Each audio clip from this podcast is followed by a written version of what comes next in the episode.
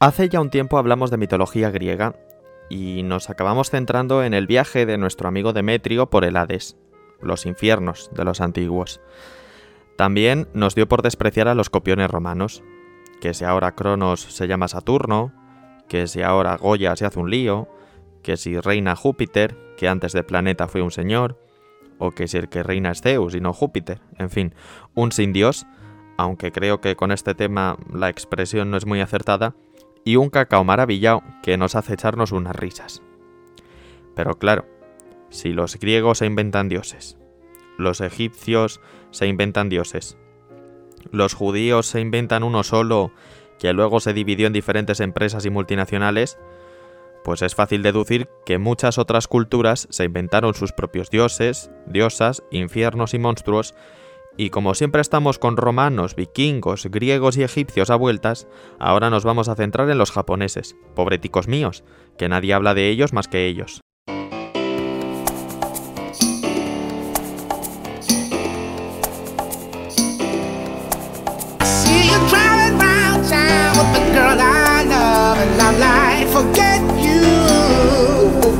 Japón es uno de los países del mundo con mayor tradición mitológica. Espíritus, fantasmas y demonios aparecen en centenares de leyendas que narran desde la creación del archipiélago a las gestas de guerreros y humildes campesinos. Con raíces sintoístas y budistas, las historias de seres del inframundo han llegado hasta la actualidad de la mano de la televisión, el cine y el manga. Hecho este lead que llaman los periodistas, varias aclaraciones. En cuanto a los nombres propios, existe una gran particularidad asociada a la extensión de los nombres de los dioses, porque incluso en su forma abreviada suelen ser exageradamente largos. Un enviado a la Tierra, por ejemplo, se llamaba, y tengan paciencia, Amenigishikuni Nigishiamatsuhiko Hikono no Ninigi no Mikoto. De todos los santos, fato al final. Con los dioses y los héroes. Es común que se refieran a los dioses como kamis, por eso Kami aparece siempre, casi al final de todos los nombres, y que se les describa con apariencia humana. A ellos se les asigna una serie de fuerzas o poderes que se asocian a la naturaleza, como es el caso de los lagos, los truenos y el sol y la luna, así que se pueden identificar dioses pertenecientes al cielo y otros a la tierra, y en ambos casos se comunican a través de mensajeros. Los dioses son como los reyes. Ellos, nada de nada, pero los demás hacemos por ellos. En cuanto a los héroes, estos fueron constituidos para apoyar la destrucción de peligros. Peligros que se inventaban ellos mismos, recordemos. Con los demonios y los espíritus. Los seres sobrenaturales, y que por tanto logran cambiar a su antojo su apariencia, se convirtieron en algo fundamental y muy propio de estos mitos. Algunos son realmente espeluznantes y se consagran como entidades muy difíciles de exterminar. Que si una señora con la boca muy abierta tipo el Joker, de la que hablaremos después, que si otra señora partida por la mitad, que si otro señor con una cara muy larga y que da mucho miedo. Animales.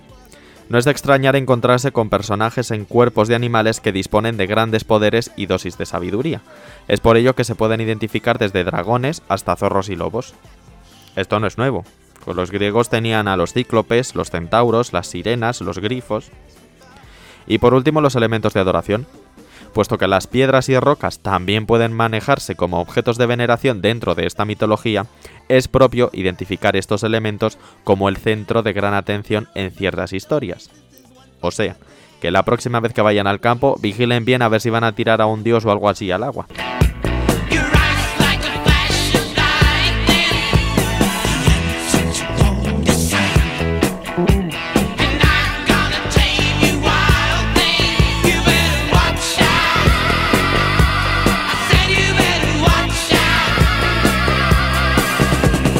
Igual que pasaba con los griegos, que tenían chorrocientas versiones de un solo mito, con los nipones pasa lo mismo. Que si los de aquí cuentan esto, que si a los otros no les parece bien y cuentan ello, que si a los demás allá les da igual todo y dicen que tal, pero a los que estaban más para acá dicen que cuál. En fin. Los griegos tenían a Heródoto y su teogonía, y los japoneses tienen a no se sabe quién con su Kojiki. Hace muchísimo tiempo, mañana o tarde, da igual, eso nunca se sabrá, el universo estaba sumido en una especie de materia batida, espesa e uniforme, sumida en el silencio. Posteriormente, se escucharon sonidos que indicaban el movimiento de las partículas. Con este movimiento, la luz y las partículas más ligeras se elevaron, pero las partículas no eran tan rápidas como la luz y no pudieron ascender más. Así, la luz quedó en la parte superior del universo, y debajo de ella las partículas formaron en primer lugar las nubes y luego el cielo, que sería llamado como Takamagahara, o llanura de los cielos altos. El resto de las partículas que no habían ascendido seguían formando una masa enorme, espesa y oscura, y sería llamada Tierra.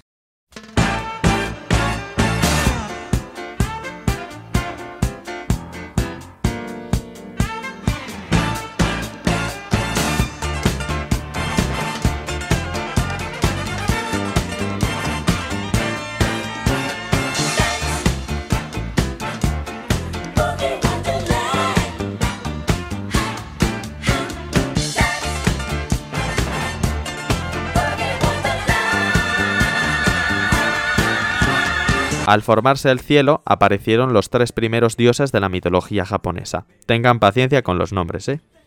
Amenominakamushi no Kami, o Señor del Augusto Centro del Cielo en cristiano. Takamimusui no Kami, o Agustísimo Engendrador. Y Kamimusui no Kami, o Divino Engendrador. Posteriormente en el cielo surgieron dos dioses de algo parecido a un brote de caña. Flex y Amenotoko Tachinokami. Estas cinco deidades, conocidas como deidades celestiales independientes, se formaron de manera espontánea. No tenían género definido, no tuvieron pareja, soltericos estaban ellos, y tras nacer se ocultaron. A estos dioses no se les vuelve a nombrar en el resto de la mitología. Que me pregunto yo a qué viene inventarse a estos cinco seres si ni pinchan ni cortan, pero bueno.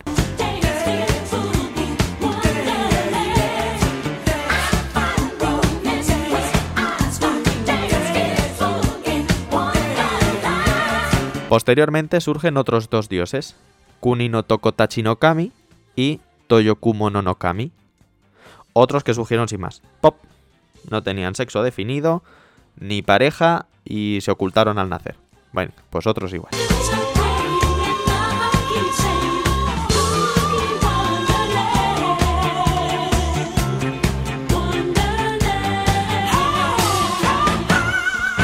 Luego nacen cinco parejas de dioses, cada pareja consiste en una deidad masculina y una deidad femenina, porque en Japón se ve que no eran tan abiertos como los griegos con los suyos. A saber, señor y señora Limo, que eran hermanicos. Los dos señores, bueno, señor y señora, que integran la vida, también hermanicos. Los antepasados de Japón, manicos también. El hermoso y su hermana la venerable. Y por último, Ignacio e Isabel. Los llamo así porque el nombre en japonés no me gusta nada. E Ignacio e Isabel, de los que hablaremos ahora, y también eran chaches. Al contrario de sus predecesores, estas cinco parejas decidieron reunirse y discutir sobre el destino de la Tierra, que todavía era una masa blanda y amorfa. Al final decidieron que la pareja más joven, Ignacio e Isabel, debía hacer el trabajo y les encomendaron un augusto mandato. Arreglad, consolidad esta Tierra en movimiento. Muy bien.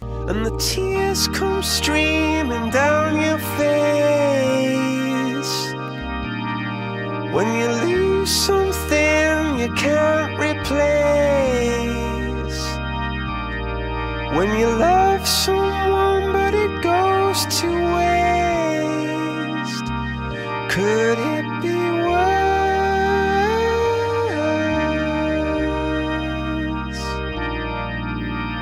Ignacio e Isabel llegaron al puente flotante del cielo y dejaron caer con suavidad una lanza que les dieron y la agitaron sobre la masa, resonando el agua salada. Al retirar la lanza, el agua salada que caía del extremo se acumuló y se convirtió en una isla, la isla Onogoro. Ambos descendieron del cielo y llegaron a la isla y de manera espontánea levantaron un augusto altar con una columna celeste y se edificó alrededor de la columna una sala de ocho brazos. Como ven, todo muy contrastado y muy bien explicado. Con eso de espontáneamente se quitan de líos. Luego, Ignacio e Isabel decidieron procrear las tierras, aprovechando que Ignacio tenía una parte del cuerpo que había crecido excesivamente. Saquen ustedes sus conclusiones. E Isabel tenía una parte del cuerpo que no había crecido. El Kojiki, el libro sagrado, dice literalmente: ¿De qué forma ha sido hecho tu cuerpo? pregunta Ignacio. Mi cuerpo está completamente formado, Pero hay una parte que no ha crecido y está cerrada, le responde Isabel. También mi cuerpo está totalmente formado, replica Ignacio, pero tengo una parte que ha crecido demasiado. Así, si introduzco ahí la parte de mi cuerpo que ha crecido demasiado, procrearemos las tierras. ¿Qué solución mejor que procrear?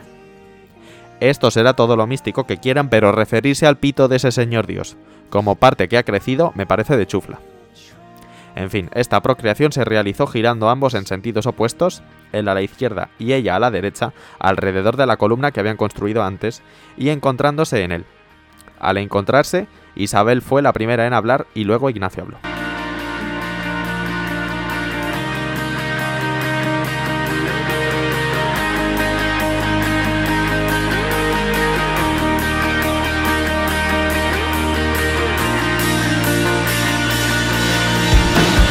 Ambos habían engendrado dos hijos, Hiruko, o niño sanguijuela, a quien lo depositaron en un barco de juncos y lo arrastró la corriente, y también engendraron a Aguashima, la isla de espuma. Sin embargo, Ignacio e Isabel estaban preocupados por haber engendrado hijos que no fueran buenos y, pues, al final no fueron considerados hijos legítimos. Posteriormente, ambos dioses suben al cielo y acuden ante las demás deidades para saber qué estaba ocurriendo. Las deidades les respondieron que la razón era que la mujer había hablado primero y por eso no han ido bien las cosas. Ignacio e Isabel descendieron a la tierra y nuevamente giraron sobre la columna, y al encontrarse, él habló primero y luego ella, como debe ser, la mujer sumisa siempre, hombre por Dios.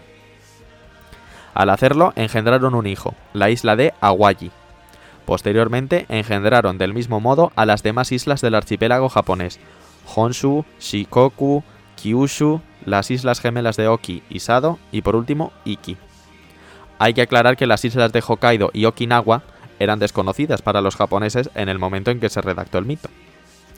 El mito de la creación termina con el yacimiento de la miríada de dioses y diosas, entre ellos los del viento, las montañas y los árboles, y todo esto a manos de Ignacio e Isabel.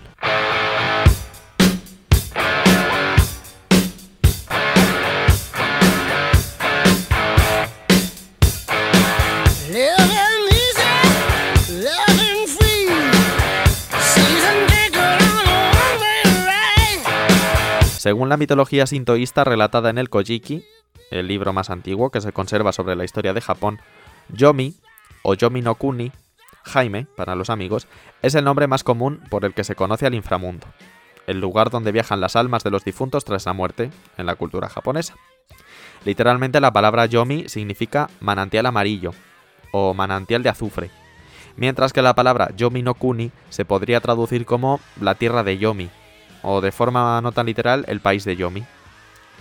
Yomi, Jaime, es comparable al Erebo griego, el dios de la oscuridad, o al Sheol hebreo.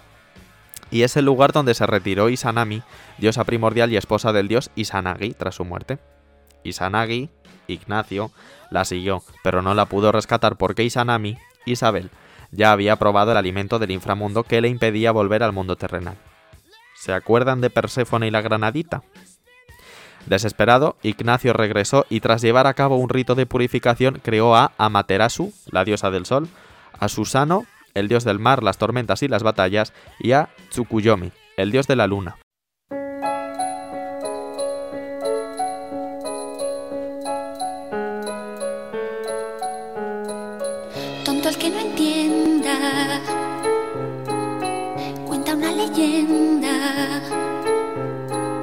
En el mito japonés, Jaime no se describe como un lugar de castigo eterno y de torturas perpetuas.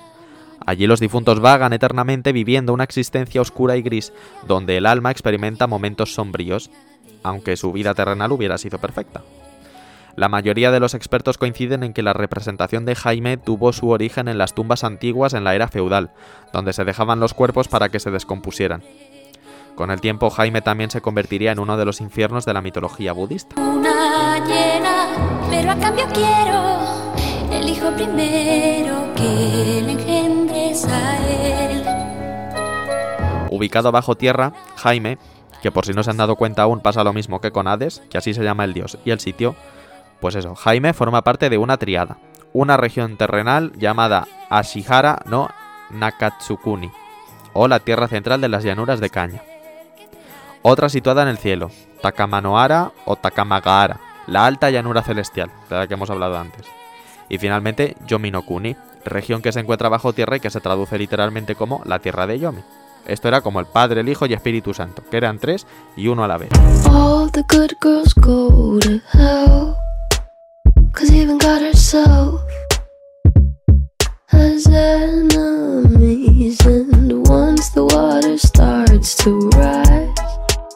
Mucho más infernal que el Yomi no Kuni de la mitología sintoísta es el Higoku, el inframundo del budismo japonés. Higoku es el mundo terrorífico, envuelto en llamas, donde habitan malvados demonios y donde se impone a los pecadores castigos inhumanos.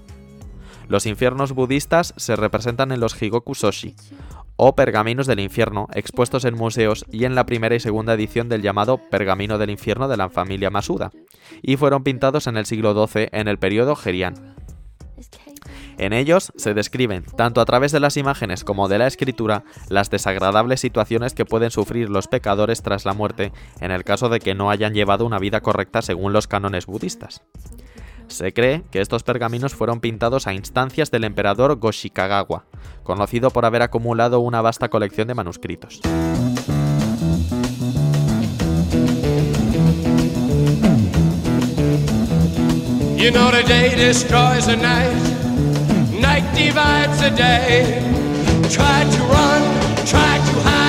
El pergamino que se conserva en el Museo Nacional de Tokio consta de cuatro pinturas que muestran distintos infiernos. Y prepárense otra vez con los nombres. Hakaru Higoku, vale. Kamatsuchu Higoku, bueno. Unkamu Higoku, vale. Y Wenkaseki Higoku. Muy bien. Mientras que el pergamino del Museo Nacional de Nara está ilustrado con siete pinturas que recrean múltiples infiernos con nombres de los más explícitos. A saber, infierno de medidas, infierno del mortero de hierro, infierno del gallo llameante, que ya me dirán ustedes cómo sobrevive ese bicho, infierno de la nube de arena negra, infierno de pus y sangre, mire usted qué bien, infierno de zorros y lobos y el infierno de excremento. Toma ya los japoneses. El rollo de la familia Masuda consta también de siete pinturas que muestran avernos terribles. Infierno del elefante llameante. Oye, qué obsesión con quemar bichos, ¿eh? Infierno de los sonidos chillones. Infierno de las llamas que disparan. Infierno del desollado. Infierno de las heces hirvientes. Que si no querías caldo. Pues fíjate tú. Infierno del desmembramiento, el favorito de Jack el Destripador, e Infierno de la montaña de hierro. Algunos investigadores consideran que tanto el pergamino del Museo de Tokio como el del Museo de Nara, junto con otros textos como el pergamino de fantasmas hambrientos, el pergamino de enfermedades y deformidades y el pergamino exorcista, forman parte del llamado Rokudo-e, o pinturas de los seis reinos, donde se expresan las miserias del mundo terrenal.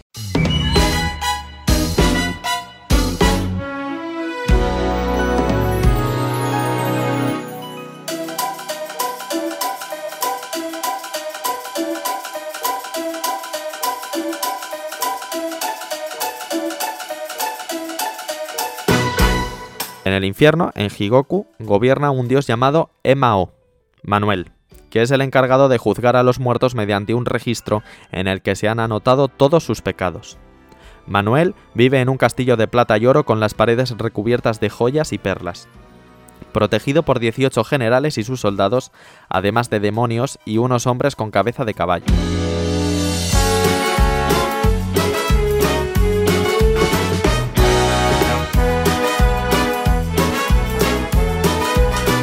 Y ahora hagan memoria para recordar a Demetrio, nuestro muerto entrañable y que era un tío estupendo.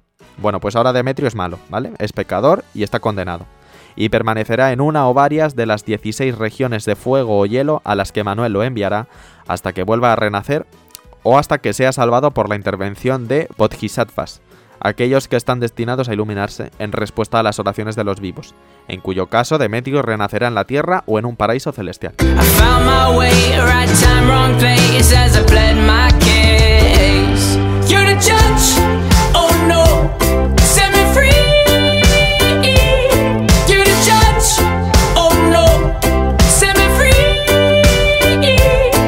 Manuel se representa siempre con una expresión feroz. Va tocado con una gorra de juez chino y sostiene una maza, por si nos ponemos tontos. Este iracundo dios juzga las almas de los hombres, mientras que su hermana juzga las almas de las mujeres. En el otro episodio ya quedó claro que las religiones son un poco machistas. Para llevar a cabo su examen a los muertos, recibe la ayuda de dos cabezas incorpóreas que descansan sobre unos pilares que lo flanquean. Una es una cabeza femenina, llamada Mirume, que tiene el poder de percibir las faltas más secretas del pecador, mientras que la cabeza masculina, llamada Kaguhana, puede detectar cualquier fechoría que Demetrio haya cometido en su vida. Sin embargo, si tras haber cometido el crimen el pecador hizo una peregrinación a los 33 santuarios de Quanon, podía alcanzar el perdón. Ya ven ustedes que eso de hacer cualquier chorrada con tal de salvarse no es nuevo.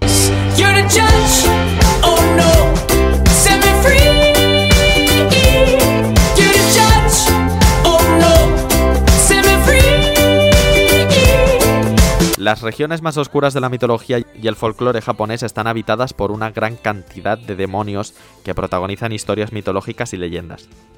Y que en la actualidad, gracias al anime o al manga y a los videojuegos, han traspasado las fronteras de Japón. Hoy en día se siguen llevando a cabo rituales y festivales destinados a alejar a muchos de los demonios más terroríficos, como los Amanohaku, demonios capaces de adivinar los deseos más oscuros del ser humano y usar esos mismos deseos en su contra. O los duendecillos de agua de origen chino llamados kappa, o los Hinmenju, unos árboles cuyos frutos se asemejan a una cabeza humana, los Kodama asociados a los espíritus de los árboles y los bosques, los Horogumo, arañas gigantes que pueden transformarse en una mujer hermosa y seducir a cualquier hombre, los Muona, espíritus sin rostro que surgen del dolor de una madre al perder a su hijo, en fin, que hay demonios donde elegir y para aburrir. Look at him, look at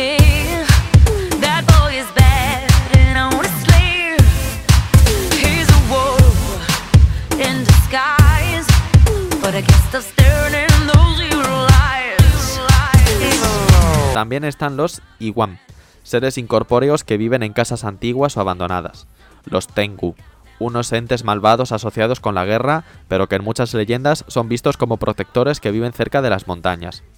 Los Noperabo, fantasmas sin rostro que caminan por las calles oscuras con la mirada fija en el suelo. La Yamamba, una criatura con aspecto de anciana que a veces ayuda a quienes se pierden en los bosques a encontrar su camino a casa, aunque otras veces se come a los humanos que encuentra. Y finalmente están los Shinigami, palabra que literalmente significa dios de la muerte, que inducen en el ser humano el deseo de acabar con su vida. Por cierto, si quieren conocer más sobre estos últimos, sobre los Shinigami, no dejen de ver la serie de animación Death Note, que aunque parezca un peñazo, está bastante bien.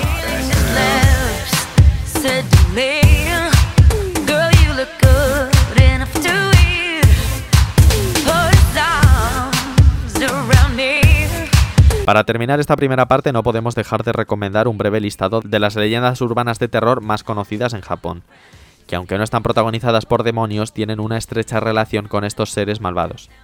La terrorífica historia de, de Kuchisake Onna, la mujer de la boca cortada, que fue mutilada por su marido y regresó en forma de espíritu malvado. Teke Teke, una joven que quedó partida por la mitad tras caer a las vías del tren y que recibe su nombre del ruido que hace al arrastrarse. Akamanto, un espíritu malvado que aparece mientras la gente se encuentra en el baño, o el aterrador Hachisakusama, un espíritu que fue encerrado en pequeñas estatuas para conservarlo, pero logró escapar y se aparece como una mujer alta con sombrero, vestido y una larga cabellera que la cubre completamente, y que se lleva a los niños consigo.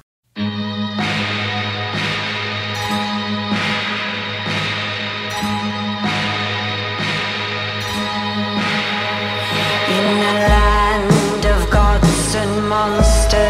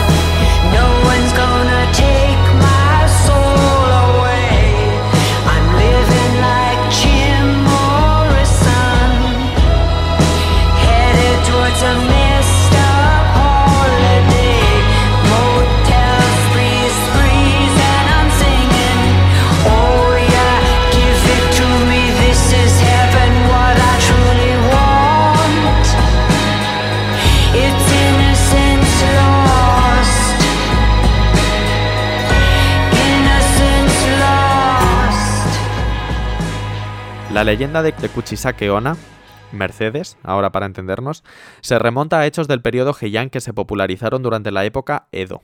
La leyenda dice que hace mucho tiempo había una preciosa pero vanidosa mujer, que fue la esposa o la concubina de un samurái. Sigue demostrándose que el papel de la mujer es ínfimo. La bellísima mujer era pretendida por muchos hombres y acostumbrada a engañar a su marido. El samurái sabía de las infidelidades de su esposa y un día, en un ataque de celos y furia, le cortó la boca de un lado a otro mientras gritaba ¿Aún sigues pensando que eres hermosa? Otras versiones cuentan que ella se había casado con un samurái muy celoso que la golpeaba mucho. El samurái un día, pensando que le estaba engañando, le cortó la boca. La mujer, cansada de los maltratos, huye adentrándose en el bosque y nunca más se supo de ella. Otra versión, vaya usted a saber si esa es la de verdad o no, cuenta que fue la esposa de un jardinero, que era demasiado hermosa pero también muy vanidosa y egoísta y engañaba a su esposo con muchos hombres. Eso de ser ligerilla de casco se mantiene en todas las versiones. Qué casualidad. Un día el jardinero la descubrió y entonces le dio un ataque de furia y celos, por lo que la atacó con unas tijeras de jardinería y le cortó la boca de lado a lado mientras gritaba eso de ¿Aún piensas que eres hermosa? En todo caso, el marido se suicida debido al remordimiento y ella regresa del inframundo como un espíritu malicioso y vengativo, enfocado en cometer los mismos actos que causaron su deformidad. Es curioso porque con Mercedes no pasa lo que pasa con otros bichos de leyenda. A la chica de la curva, que ya debe tener hasta bisnietos, la sigue habiendo atropellado un coche, y eso que los coches de hoy día pitan a 15 metros de darle a la columna. Al coco o al hombre del saco no se le cambia la historia, siempre es la misma. La Santa Compaña se sigue paseando por Galicia y se la sigue espantando con sal. Pero la historia de Mercedes se ha adaptado al Japón ultramoderno y de vanguardia de hoy en día.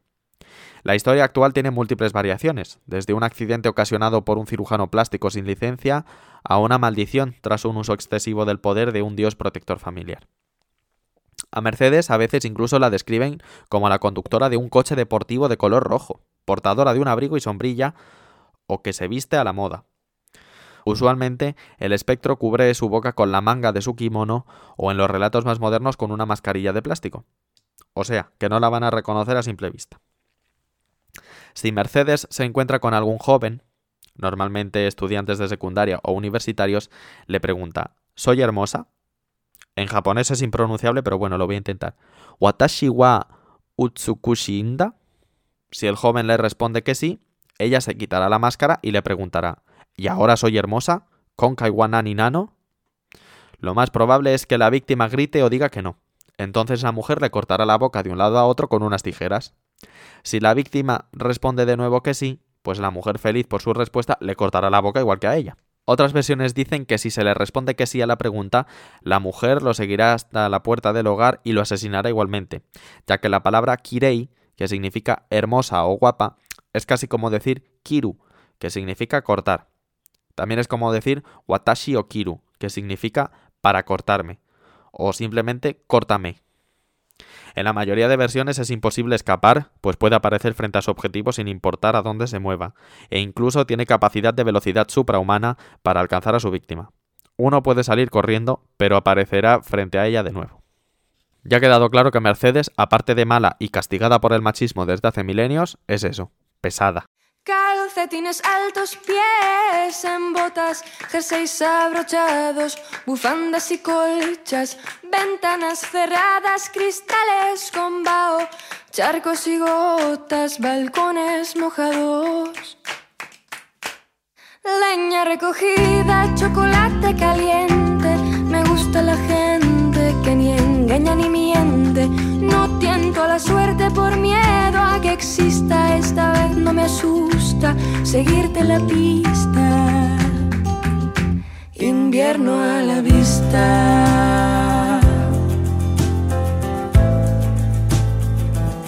Invierno a la vista.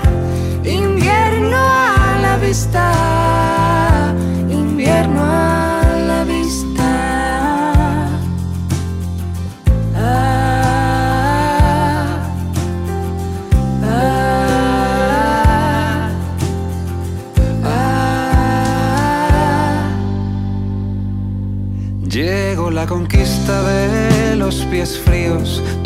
En la cama buscando los míos. Luces encendidas, botines calados, narices congeladas en abrazos inflados. Por tu chaqueta y por la mía. Por tu bufanda y por la mía. Por tu chaqueta y por la mía. Por tu bufanda y por la mía. Paraguas. Ven, corre mi paraguas. Ven, corre a mi paraguas.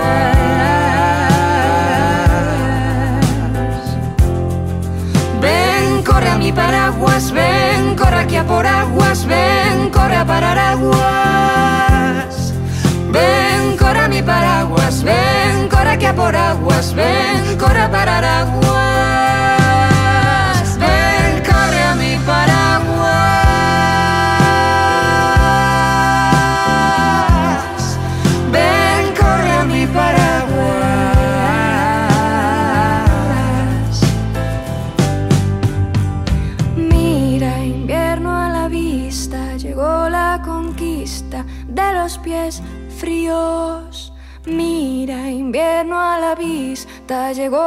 Conquista de los pies fríos. Mira, invierno a la vista, llegó la conquista de los pies fríos. Mira, invierno a la vista, llegó la conquista de los pies fríos.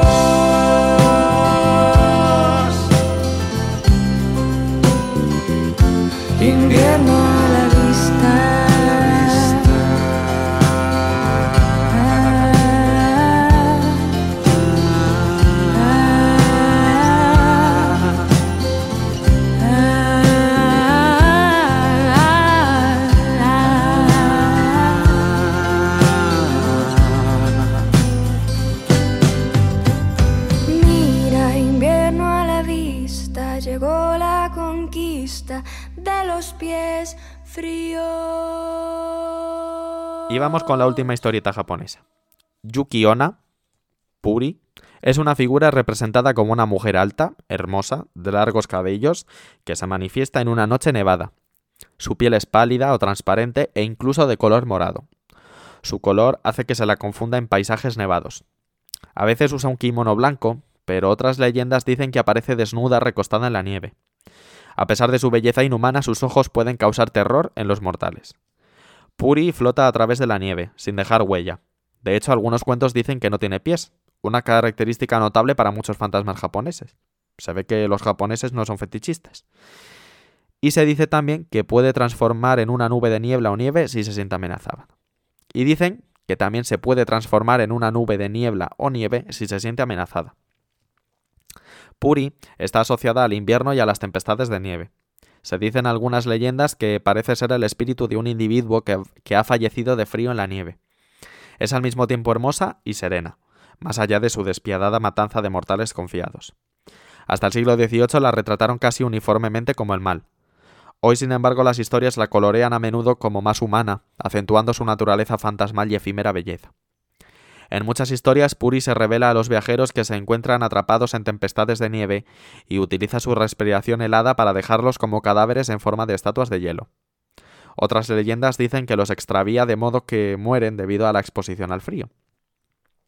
Otras veces se manifiesta sosteniendo a un niño. Cuando una persona bien intencionada toma en sus brazos el niño que lleva, esa persona se congela en el lugar. Los padres que buscan a, a sus hijos son susceptibles de esa táctica. Hay que tener ya mala baba para robarte el chiquillo que andas buscando también. Otras leyendas hacen a Puri mucho más agresiva. En estas historias invade a menudo físicamente los hogares de la gente, soplando en la puerta con una ráfaga de viento para matarlos mientras duermen. Puri varía de cuento a cuento. A veces simplemente le satisface observar la muerte de sus víctimas. Otras veces es más vampírica y chupa la sangre de sus víctimas o le chupa la fuerza de la vida. De vez en cuando adopta la forma de un súcubo, cazando hombres de creencias débiles para drenarlos o congelarlos a través de cópula sexual o un beso. Como la nieve y el tiempo del invierno que ella representa, Puri tiene un lado más suave. A veces deja a las víctimas marcharse por varias razones. En una leyenda popular, por ejemplo, Puri deja libre a un muchacho joven debido a su belleza y edad. Hace al muchacho prometer que nunca la mencionaría y cuando años después le cuenta la historia a su esposa, la esposa dice ser la mujer de la nieve. Ella se lo revela a él por romper su promesa, pero esta vez se va dejándolo a cargo de los niños que tuvieron. Ahora, si él se atreve a maltratar a sus hijos, ella volverá sin misericordia. Afortunadamente para él, es un buen padre. Qué bien, oiga. La mujer, muy mala, muy mala, muy mala. Y el hombre, muy bueno, muy bueno, muy bueno. En una leyenda similar, Puri derrite a su marido cuando descubre su verdadera naturaleza. Oye, a mí esta versión me gusta más.